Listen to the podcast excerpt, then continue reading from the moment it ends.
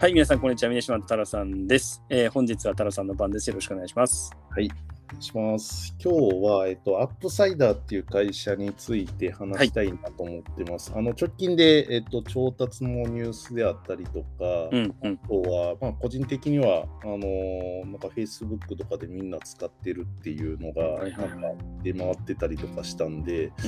あのまあ、みんなって言っても、なんか起業してる人たちなんですけど、んうんうんなんで、まあ、ちょっと面白そうだなと思って、はい、ちょっと調べてみたんです。ちなみに、峰島アップサイダーっていうのは、名前は聞いたことあります？かうん。そうですね。そのまさにその大型調達みたいなところで、多分その起業家の方々もツイッターとかで、うんあの話されてたのを多分見たとか、うんそんな形でなんか目にしてどんな会社かなっていうのはちょっと私もすごい興味があったところですね。そうですね。なんか、うんあのー設立されてから2年とか、まあ、あのーまあ設立されてから4年ぐらい経ってるのかな。ただ、うん。サービスが初めに出てからは、まあ、2年とか3うん年ぐらいうんうんと、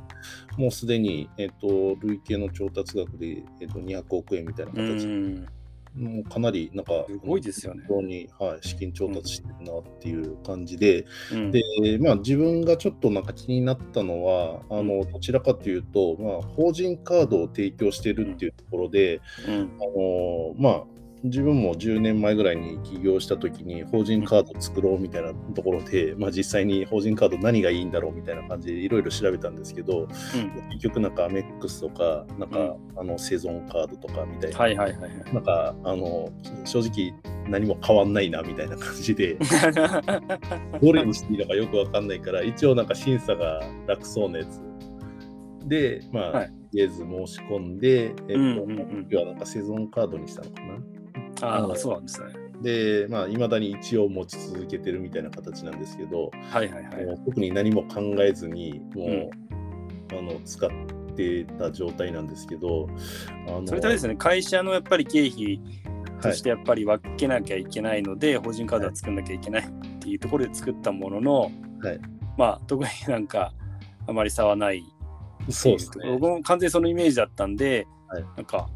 法人カードっていうのが、はいでなんでそんなにはい。あの大型調達につながるしみんな使ってるみたいな話っていうのは、はい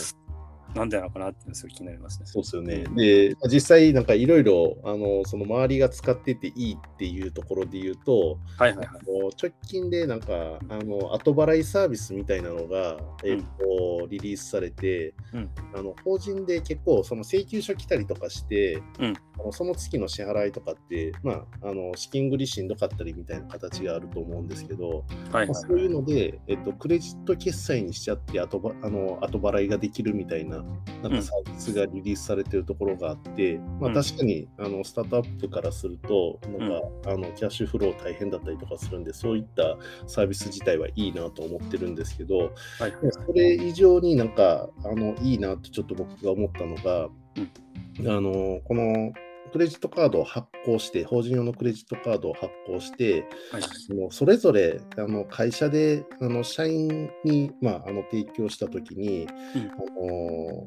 例えば広告費にだけ使えるクレジットカードで限度額はいくらとか、うんあとは、まああのこの人だったら、えっと何々に使えるみたいな感じで用途を分けたりとか支払い先をきちんと分けて管理ができるっていうので、まあ、そういったことができる、まあ、あのクレジットカードなんですね、これ。あそうなんですね。はいそれすごいですね。はい、で結構まあ直近のスタートアップでいうとやっぱりネット系の会社が多いと思うんですけど、うんうんあのまあ、EC であったりとか広告であったりとか、まあ、クレジットカードで大体決済みんなしてるんですよね。うんうんただあの会社のクレジットカードひあの、まあ、このアップサイダーみたいなのを使ってない会社ってうん役員はあの法人カード持ってるけど結局社員は、あの与えられてなくて、はいはいはい。なんか Amazon で買うときに毎回みんな同じアカウントを使い回してうん。会社のクレジットカードで決済するようにするみたいななんかそういうアナログななんか管理になってしまってると思うんですけど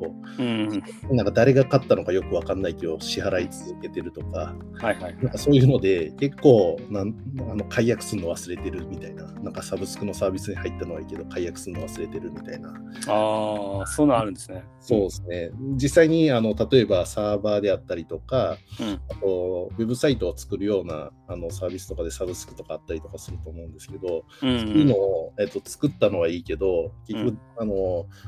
自分のクレジットカードじゃない、あの法人のカードで決済しちゃってるんで、決済が進ん、あのなんで毎月経ってるのかどうかって自分が明細見れないんで、うん。結局分からずになんか支払い続けてるみたいなケースで、結果的になんか経理部門がすごい疲弊しちゃって、誰がこれは払ったんだよ。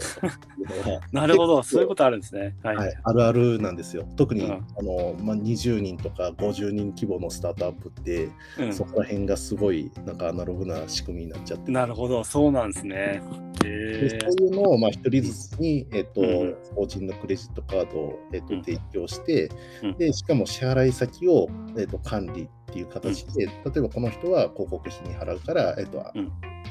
あの Facebook とか、えっと Google の支払いですみたいな、なんか制限をかけれるっていうところが、まあはい一つ面白いなと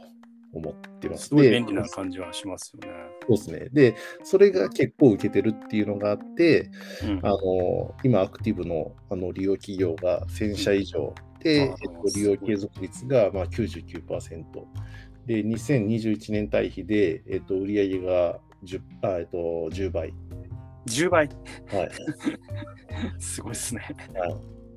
いやーそこら辺が結構、あのーポイントになってるんじゃないかなと思ってまして、はいはいはい。はい、で、まあ、あのこの記事、まあ、記事っていうか、まあ、サイト見た瞬間に、あ自分もちょっと申し込もうと思って、一応、うんはい、あの昨日申し込んだんですけど、あ、そうなんですね。はい それぐらいもう、あのこれはもう画期的で、やっぱり今までなかったカードが出てきたなっていう。そうですね、うん純粋に今使ってる普通のクレジットカードよりは少なくてもいいなっていう状況であって、うん。で、まあ、しかも、なんか、あの細かい話すると、ん法人のクレジットカードってあんまりポイントとかってつかなかったりとかつかないですね。結構それはでもそう、あの、ポイントだと思ってました。そうですね。で、アップサイダーのカードって、えっと、1.5%ぐらいつくんですよ。あ、そうなんですね。はい、で、あと、なんか、外貨支払いか何かをしたら、えっと、プラスで、あのー2%から3%ぐらいつくんで、うんト。ータルであの最大の還元4.5%みたいな形だったりとかする。そうなんですね。はい、なんでそういうのも考えたりとか、あと月額の会費が、あのまあ、初期費用無料で月額あの初月無料みたいなものであったりとか、2ヶ月以降も、あの5万円単位のあの課金があれば、えっと、無料みたいな形で、結構、あのな条件的なところも、初期の条件としてもいい状態なんで、あの普通にあの即日発行とか、そういうの含めて、うん。使えるカードの条件に全部当てはまってるところっていうことなんですが、ね。はい、ベースであって、その上に、しかもさっきちょっと話してたみたいな、あの後払いサービスとか、あとはその、まあ、社員それぞれに付与したりとか、みたいな形の細かい管理ができたりとかするんで、あのそういったところは、もう完全に今までのクレジットカードを、まあうん。数倍上回るユーザビリティだなと。っていうことなんですね。はい。で、面白いところが、なんか、うん。まあ、今話した内容って、まあ、うん。やろうと思って多分通常のクレジットカード会社もできると思うんですけど、うん。かなりこの UPSIDER 自体が、あのーなんですかね、ウェブにをベースにして作られているところがあるんで、うん例えば使用履歴とかが Slack で共有されるみたいな形であったり、ああ、はいはいはいはいはい。はい、あと、なんか面白いのが、与信のなんか上限にあの到達したら、まあ、限度額の上限にあの到達したら、通常って使えませんみたいな感じでカード跳ね返されるだけだと思うんですけど、うん。あのこれ、サイダー側からプッシュ型で引き上げの話来たりとか、うーん。そういった、なんですかね、あの普通のクレジットカード会社だったら絶対やってないこととか、うんなんかお客さんのことを考えてないような仕組みって結構多かったと思うんですけど、そうですよね。これが全部なんかあの本当お客さん視点でうん。考えられた仕組みが作られてるっていうところが、もう本当にあのまあツイッターとかでも書かれてたんですけど、 UPSIDER は神みたいな感じで。すごいですね。えちなみになんですか？これ今聞いてると、まあ、さっき田さんおっしゃってた20人から50人のスタートアップで、やっぱりそのあのーアナログなやり方だったんで、例えば経理部がすごい疲弊しちゃうとかっていうところが、まあ、いわゆる管理的な部分での負担が減りますっていうのはい。があると思うんですけど、はい。これってそういう、なんですかね、えっと、スタートアップ、まあ、小規模の会社なのか、うんそれとも割とその中堅大企業にも、はいこう、アップサイドというか、はいはいはいっ。ていうのがある感じなんですかね。えっと、実際のお客さんがどこら辺の層なのかっていうところは、ちょっと僕も、えっと、ちゃんと調べられてはないんですけど、うん。彼らが提供しているサービスを一番やっぱ価値を感じているところは、うん。えっと、IPO する手前ぐらいまでの会社なのかなと思ってて、うん。で、まあ、IPO した結果、使い続けてるっていう会社は絶対あると思うんですけど、はいはいはい。なんで、どちらかというと初期、本当に会社設立の時点から、えっと、キャッシュフローに困ってるっていうところでの後は後払いサービスみたいなところを使ったりとか、うんあとはちょっと、えっと、人数が多くなってきて、まあ、10人とかなってきて、うん。あのー本当だったら経理入れないとダメだけど、経理入れるお金も、まあ、ちょっともったいないから、うんえっと、なんてまあ、税理士の先生にお願いしつつ、あの、ただお金の流れだけはクリアにしたいからって言って、 UPSIDER 使って、誰が何にいくら使ってるかっていうのを全部明確にしていくみたいな、なんかそういう使い方が、えっと、まあ、始まりかなと思ってて、そこからスケールしていって、もう本当上場する直前まで、あの、うん。結局、なんですかね、あのお金の流れの見える化は、多分経営のうん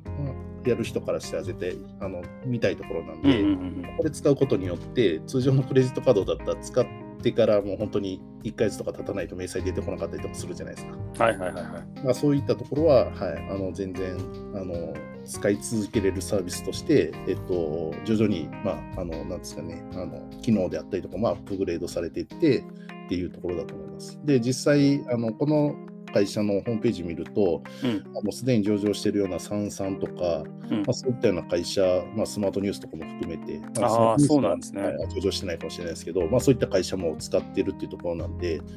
あのーそうですね。あの、上場してからも使い続けれるようないいサービスなんじゃないかなと思って面白いです。なんかあの、いや、なんか累計上だと200億円ってはいいう話で、まああの、なんですごいこう期待値が高いのか、ちょっとまだユニコーンではないのかもしれないですけど、はい。まあ数百億円単位の,、うん、まあ、あの評価額じゃないかなと思うんですけど、それで、まあ今すでに1000社っていうところ、うん。ただまだそれって多分もっともっとスケールするだろうってそうですね。見られてるのかなっていうふうはい。にちょっと推測してるところがあって、はい。それっていうのはなんかだとするともっとその中堅とか、まあ、大企業とかを狙っていくのかなと思ってたんですけど、うん。今聞いてるとどっちかっていうとそういうスタートアップがどんどん使っていってそういう会社が上場しても使い続けることで、はうん。彼らの成長そのものをうん、そのままそっくり取り込んでいけるっていう。そう。いや、どういうことなんですかね？まさにそうですね。あの、うん。彼らが多分目指してるところは、ん。あの、IPO するまで一緒に伴走します的な多分文脈なのかなちょっと思ってて、はいはいはい。で初期からきちんと使えるサービスってやっぱなかなかなかったりとかするんですけどまあ逆に言うと初期使えるけど後々使えないサービスもまあ中にはあると思うんですね。で、はいはいはい。そういったところをきちんとポイントポイントを押さえてるところはすごいなと思ってて、うん。でまああの個人的にははいあのさっき峰島が言ってもらった通りあの IPO まできちんと伴走できるようなあのサービスを提供しあの提供をきちんと目標として、えっとうんうん続けてなんか成長していってるようなイメージはありますね。っていうことなんですよね。はいあと、ちょっと気になったのはそのビジネスモデル的に言ったときに、はいこれってのは月額えっとで何万に対していくらみたいな、そうそういう感じ。えっとね、これ通常のバーチャルカードとかリアルカードのクレジットに対していくらっていうところで言うと、あのーなんですかね、カードを発行するときの、えっと、うん1500円とかみたいな、えっと、うんリアルカードを発行するときの手数料とかっていうのはあるんですけど、うんさっき話した通り、月額利用料っていうのは5万円以上払ってると基本的にはかかんないんですね。なるほど。はい、で、ポイント還元もあるっていうところで言うと、多分そこはほぼほぼ、えっと、なんていうんですかね、あの利益の源泉にはなってないのかなと思ってて、うん。そういうのもあるんで、後払いサービスみたいなところで、えっと、リボ払いとか分割払い、まあ、以前、あ個人向けの後払いサービスで話したと思うんですけど、あはいはいはい。もうそこに、えっと、法人ならではの、えっと、ところで、えっと、4%だったかな、ちょっと、えっと、うろ覚えなんですけど、4%ぐらいこれ、えっと、追加で、えっと、はいはい言わないとダメなんですけど、なるほどなるほど。法人だからこそ多分4%とかを払ってでも後払いサービスを使いたいっていうのがあって、うーん。そこがどちらかっていうと、今後のきちんとした収益化っていうところに、まあ、う紐づん。くのかなと思ってて、なんで、ベースは、えっと、支払い自体を全部クレジットで、えっと、うん見え化しましょうっていうところ。うん。えっと、そこをベースにして、後払いサービスとか、なんか、あの、なんですかね、えっと、全部請求書自体を、えっと、クレジットに、えっと、変換、クレジットカードでの支払いに変換できるみたいなサービスを出していきつつ、うん。細かく、その、売上を積みあ売上と利益を積み上げていくようなモデルを作っていくんじゃないかなと思ってます。うんうんうん。そういうこと。今現時点ではあんまり収益化はできてないんじゃないかなと勝手に思ってるところはあるんですけど、っていうことで、その、まあ、さっき言っていただいた、その、まあ、さしょ 5万円以上だと、うんまあ、ただとか、はいまあ、今多分1000 1000社ありますけど、まあ、その中で後払いを使って4%なりを払ってる会社も、割合もそんなまだ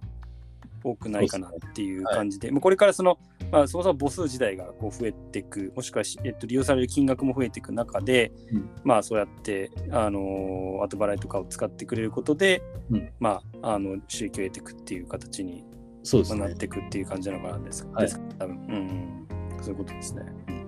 実際はい、ミネシマン、なんだろう、こういうカードあったら使いたいみたいなのって、なんかうん仕事してる中であったりとかします？なんか、あの、うん。僕、自分であの会社やる前に、まあ、サラリーマンで、はいはい。会社に属したと時に結構広告費とかで毎回倫理上げてなんか会社のクレジットカード使わせてもらってとかってうん。すごいなんかめんどくさかったイメージがあってうんなんかそういうのを考えると社員側からしてもこういったカードってあの、まあ会社の仕組みの中にきちんと取り入れられるとかなり業務効率って良くなるんじゃないかなと思ってて。そうですよね。まあ、その、確かにその、まあ、りり倫理のところ、うん上げるところはまあ結構め面倒くさいじゃないですか、毎回やるの。その辺となんかこう、の、まあ、機能みたいのが、あの追加されたりとかすると結構面白いなっていうふうにやっぱり思いますね。で、ちょっと社員の立場になっちゃうんですけど、うんで言うと、私ちょっと気になってたのは、その、えっと、前会社員時代に、そのうん基本的に自分のカードで切って、うん。後で請求するっていうはいはいはいや。つもあるんですね。そのか、うんその時ってポイントをもらえるじゃないですか。マイルと。か。はいはいはいた。だ会社の使っちゃうと何にもないうんわけですよ。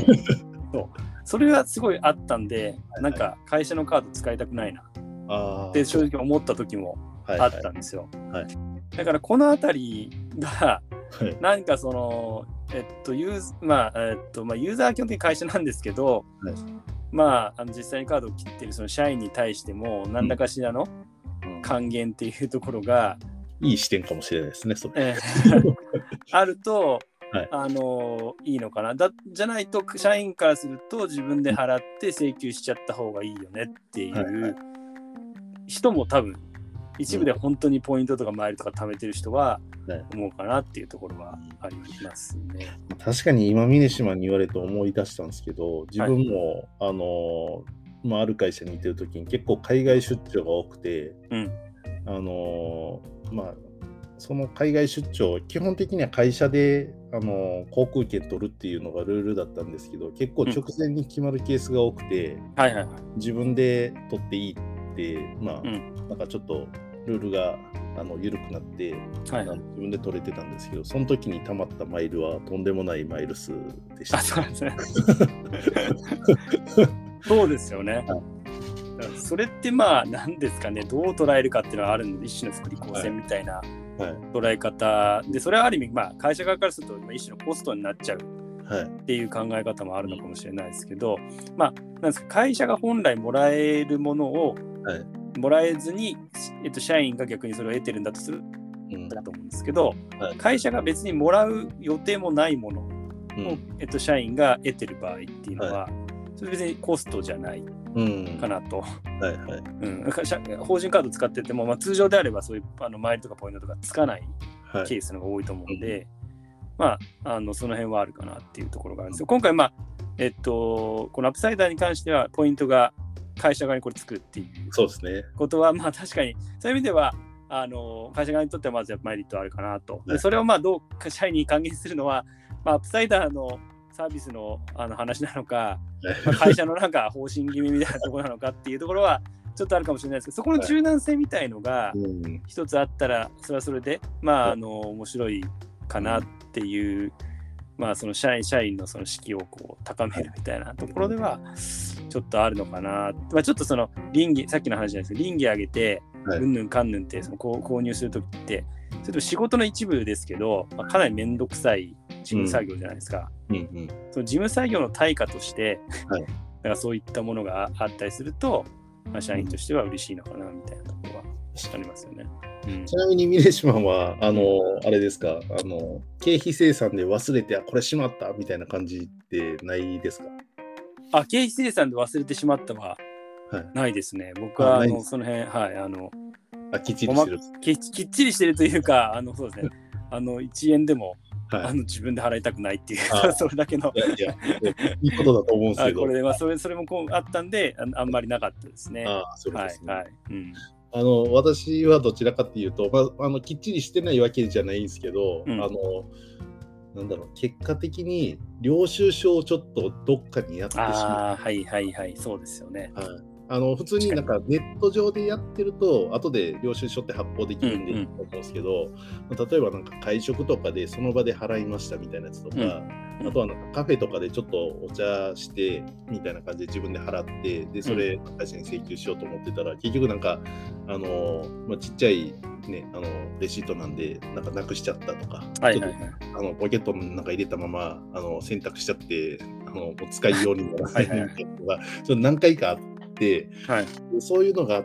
てあのあまり自分のなんだろう決済使いたくないなってあ思ってそうなんですね。はいはい正直あった時があって、うんなんであのミネシマさんの言うこともすごいあの体験としてあるんですけどその逆の体験として自分で払ってしまったがためにあの、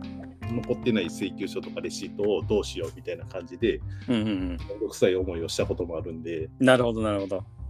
なんであのアイディアとしてはすごいなんかその UPSIDER のカードを使ってはいはい。もう個人にも還元されるっていう仕組みができたら多うん。分社員もすごい喜んで、あん。の自分のカードじゃなくてうん。会社のカード使いつつ、うん。自分にも還元っていうのはすごいなんか、はい、そこはなんかあの思ってもなかった発想なんで、はい。なんか実装されたらあの福利厚生、うん、これでも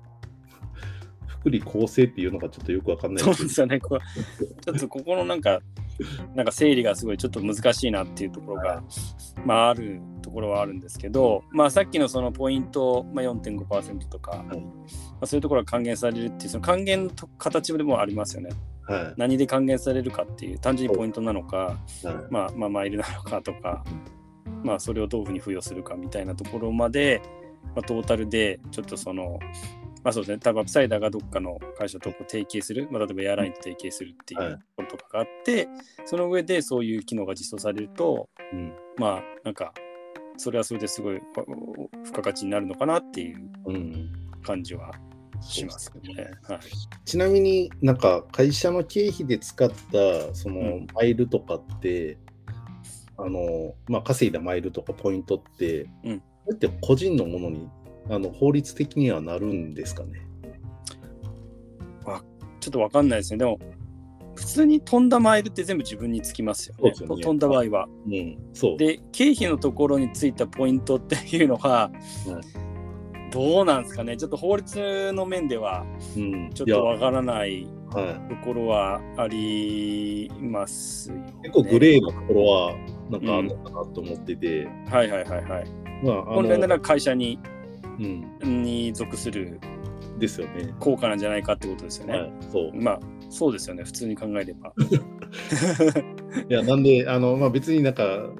これを議論したいわけじゃないんですけど、はいはいはい。なんかうまい形で、あの、峰島が言ってくれた、が社員への還元もありつつ、会社への還元もあって、なんかそれを通して、あの完全に、あの、なんですね、デジタルで、えっと、処理されて、うんあの経費の見える化とかっていうのが、うんすごい迅速にできるようになれば、うんみんながハッピーになるなっていうのが